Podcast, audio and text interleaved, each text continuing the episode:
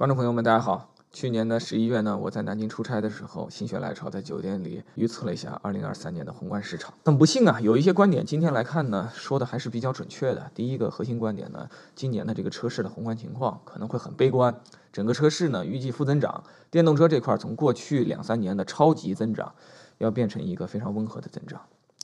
那第二个判断就是价格战是谁也躲不掉的。如果你是想在二零二三年买车，恭喜你。你有一个非常好的买车的机会，我建议你可以考虑三月份之后再行动。那样的话，这个价格战可能是一个更彻底的一个状态，更白热化的状态。我们会看到关于价格战这个事情啊，特斯拉率先挑起的。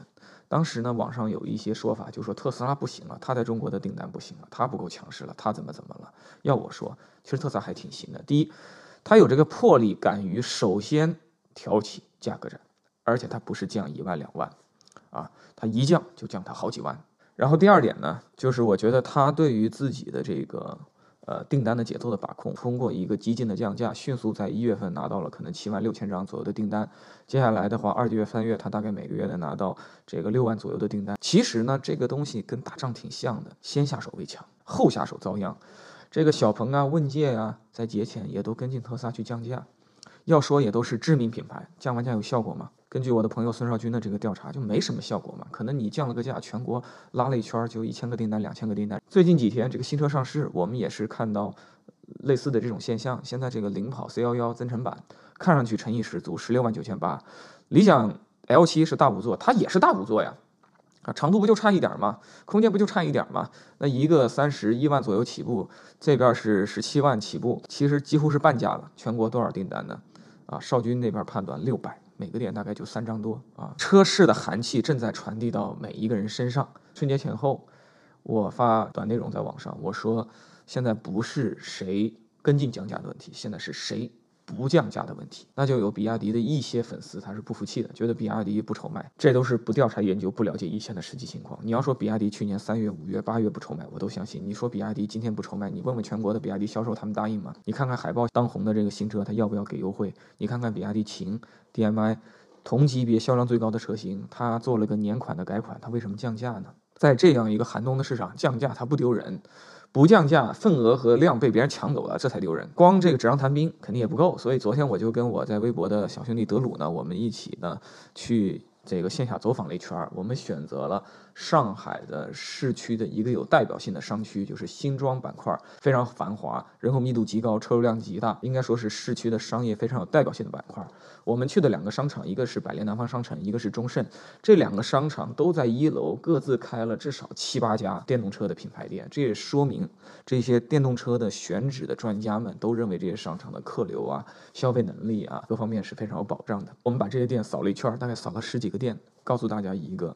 非常令我都感到触目惊心的结论啊，就是特斯拉一家的销量几乎几乎抵到其他家之和啊，当然还差一点。这个我们走进特斯拉，摆了三台展车，每台车附近呢都有人，车里也都坐的有人，想看车还得稍微等待那么一小会儿。而且特斯拉没有新车，特斯拉的降价应该是一月份发生的事儿，现在已经过去两个月了，对吧？这个降价效益应该说也已经挥发稀释的差不太多了。我们走到这个理想，理想是有新车的，所以它的人气还行。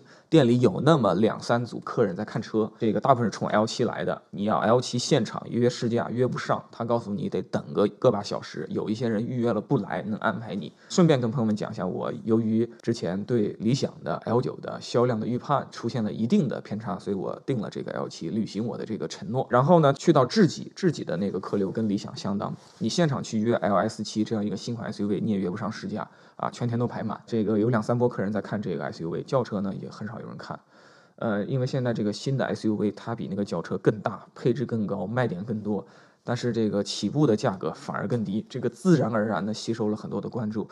过去一年其实挺少有人问我这个品牌，但是就在这两天，某个平台的这个私信箱里就有网友问我，他说他本来想买蔚来 ES 七，现在呢看到了这个 LS 七。有点心动，问我怎么看？我说我这车也没试过，不好给意见，建议他自己两个都去比较比较。但是这种私信的出现本身，它就是一个小小的这个兆头。那么很遗憾的是，除了这两个有新车效应的品牌之外，其他所有的门店也就啊即客客流还行，其他的店我觉得基本就是没有客流啊，不是客流多跟少的问题，就是没有客流。啊，我说的包括小鹏，包括蔚来，包括大众，包括凯迪拉克 Lyric，包括艾维塔，包括蓝图，形势非常的严峻。包括我们在附近的另一个商场中根漫游城，我们也最后去看了一眼，因为那边有一个比亚迪的小展区，别的店都没有比亚迪，我们想看看网红的比亚迪。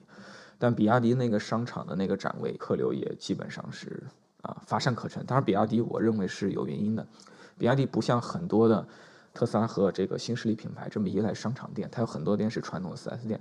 但我刚才说到的其他的这个这个情况啊，应该说是现在车市的一个真实的一个写照，那就是降价最激进的特斯拉，靠绝对的价格性价比。吸住了很多的潜在用户。特斯拉首先它名气大，其次它大降价。这个有二三十万预算的用户买车时候，你说他完全不考虑、不看一眼特斯拉，这个很难。其他的很多很多的这个品牌，我觉得又有第二个问题，就是确实大家的同质化竞争现在是非常的严重。也就是说，我买你和买你和买你和买你，在很多很多品牌、很多很多产品之间，它没有太大的区别。所以呢，虽然总的消费的购买力在这儿，没有说是嗯一衰退就从一百到零，它可能是从一百到五十，从一百到六十，它是打了折，但它还在。但是这么多的品牌，这么多的这个店铺，它不给它稀释了吗？对吧？大家都学过小学的算术，分子分母，整一下就明白了啊。这是今天我们在这个市场看到那个非常严峻的挑战。那么你像 L 七和 L 七它作为新车啊，开了发布会，请了媒体来吹。啊，整了很多的长视频，当然在一时之间它会有客流。那你再过一个周来看呢？你再过两个周来看呢？你再过三个周来看呢？它还有这么多的新客流吗？对吧？这是一个非常大的问题。这个车市是非常寒冷的啊，我估计整个一季度都不会好，情况会非常困难。车市能不能好转，看四月份吧。啊，四月份反正中国会发生很大的变化，包括汽车行业，我相信各方面也会有这个变化，包括这个从。前三年一种奇怪的情况走向一种正常的情况，这都需要时间。你经过一段这个痛苦的恋爱，失恋失了三年啊，终于这个走出来了，对吧？抛开了失恋的阴影，那你要恢复调整你自己的情绪，那你不得要点时间吗？最后跟大家稍微说一下，呃，两款新车我的看法啊。首先，我觉得 L7 我带着较高的预期来，因为网上都说这是一个爆款车，都说是一个超级大五座啊。其实我看了这车以后，我不太喜欢的起来。第一啊，你这个车长都走到五米零五了。五米零五什么概念？过去四米八九的汉兰达，四米九出头的汉兰达都做三排座，你五米零五如果做成两排座，我觉得你应该给我一个皇宫，但是没给我皇宫啊，就给了我一个一百二十平米的这个三房。你说比这个九十平米的三房小三房是不是好一点？那是好了一点，但没有好很多啊。我坐进这个后排啊，我这个子算比较紧凑级的这个身材了，我坐在那里，我的这个大腿都不觉得。在这个靠近膝盖的部分有很好的支撑，我也不觉得这个翘二郎腿能多么的从容。德鲁说这个车特别好的地方就是你坐在后排的时候，你的这个手臂在侧面有很好的支撑感。我觉得这件事情就好像在说，我对于中国的这个汉字回字，我认识三种写法，孔乙己他认识四种写法。这四种回字的写法，真的比一个只懂得回字三种写法的人，在智商上有优越感吗？我就我觉得，你如果只要不是一个残疾人，你在后排，你自己可以照顾好你的双手的。然后它有一个模式是可以躺，就是它能够电动的调节这个俯仰，而且比一般的豪华轿车的这个俯仰角度还挺大的。但你如果坐车，你坐在车上长期这个姿势，你自己想象一下，去到这个车的行李箱，如果你跟大众途观、大众 ID 四去比较一番，跟比如说我家的 Model Y 比，那应该还是差一些。所以我没看出来这个五米零五的理想 L 七到底比四米七五的 Model Y 在实用性上到底好了多少？这个事情我不太看得出来。当然，有一种家庭是适合这种车的，就是你刚有一个小孩，然后你家有老人，然后老人是要照顾小孩的，啊，所以可能你特别的孝顺，你希望老人在后排。有一个非常奢侈的体验，或者你老婆在后排照顾小孩，在照顾小孩的过程中，她自己有一个非常奢侈的体验，这个场景我认为是存在的。但是为了这样一个功能场景，硬把一个两排座的 SUV 从本来四米六、四米七就完全能够搞定，硬搞成这个五米零五，我认为这太过分了，太过分了啊！我坚持认为，这个四米六五是典型的两排座 SUV 的最佳尺寸。典型的大两排座 SUV 的最佳尺寸是四米七五到四米八五，超过四米八五就是偏大，超过五米有点丧心病狂了啊！然后跟大家说说另一款丧心病狂的车啊，就是这个智己的 LS 七。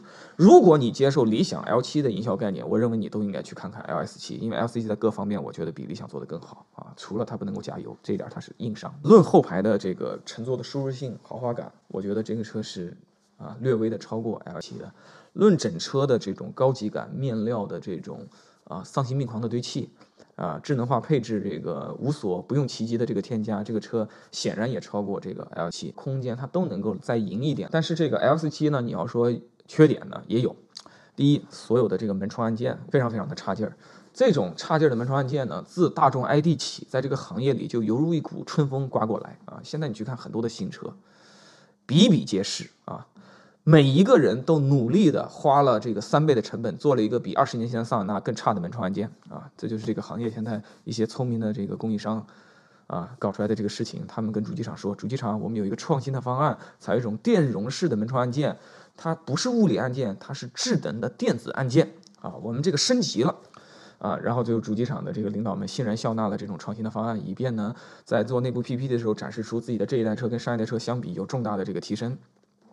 然后在 PP 的阶段，大家都没摸过那个东西，都没用过这个东西，所以它的真实的体验被忽略了。还有一个地方我要吐槽，就是他们的营销文案对于一个正常的中国的九年义务教育啊跑过来的这个老百姓来讲。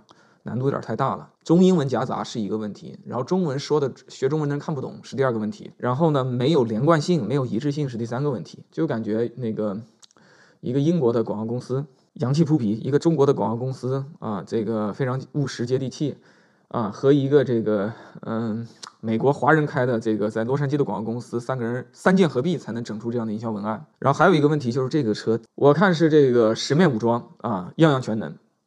这个对消费者来讲当然是好事儿，但对传播来讲其实是一种痛苦，因为你就很难找到你真正的亮点，清晰的表达给大家。所以我在现场跟销售顾问交流的时候呢，他们也挺费劲儿的。第一，卖车的人背不出自己卖车的促销方案啊，因为就是太复杂。第二，问他这车，我只给你三句话、四句话讲下亮点，他们有点为难啊。有一个人口才特别好，他说他总结了三大亮点，我还挺认的。他说第一个亮点就这车的这个前挡风玻璃比 Model X 还牛逼。是一个超级无敌大视野的这个全挡风玻璃，这个说的我心悦诚服。好，第二个卖点呢，就这个车有这个零重力座椅。那我就问他什么是零重力座椅啊？但是这个零重力这三个字，客观来讲呢，不明觉厉的作用已经起到了。第三个卖点呢，他说就是这个底盘呢特别厉害。我问他怎么厉害了，他说。跟你这么说也太复杂。你看这张图，他们就有一张图，图上有七八个国际品牌的供应商的名字，什么博士啊，什么 Continental 大陆啊，就都在上面。然后呢，在他把这三大卖点按照他的理解说完以后，我发现，对吧？什么双激光雷达呀，什么这种类似于新款特斯拉的这个半俯式的这种方向盘都没有讲啊，所以我觉得还挺可惜的。就是你做了非常多的产品，但如果到了沟通传播这个阶段。你总是很难把这些事情高效的传递给用户，这是个问题。这方面还是得学学理想。理想如果有七个卖点，它就会让消费者理解有七个卖点。理想的这个卖点如果做到八分，它就会让消费者感觉像是十点五分。这个我觉得智己的 L 四七呢，恰好与之相反。所以我替他做了一个总结。我总结这个车文案啊，四大亮点。第一亮点叫做超级大飞机玻璃。第二大卖点叫做超级零重力躺椅。第三大卖点超级。全景观方向盘，感受一下这个方向盘是最需要被感受的。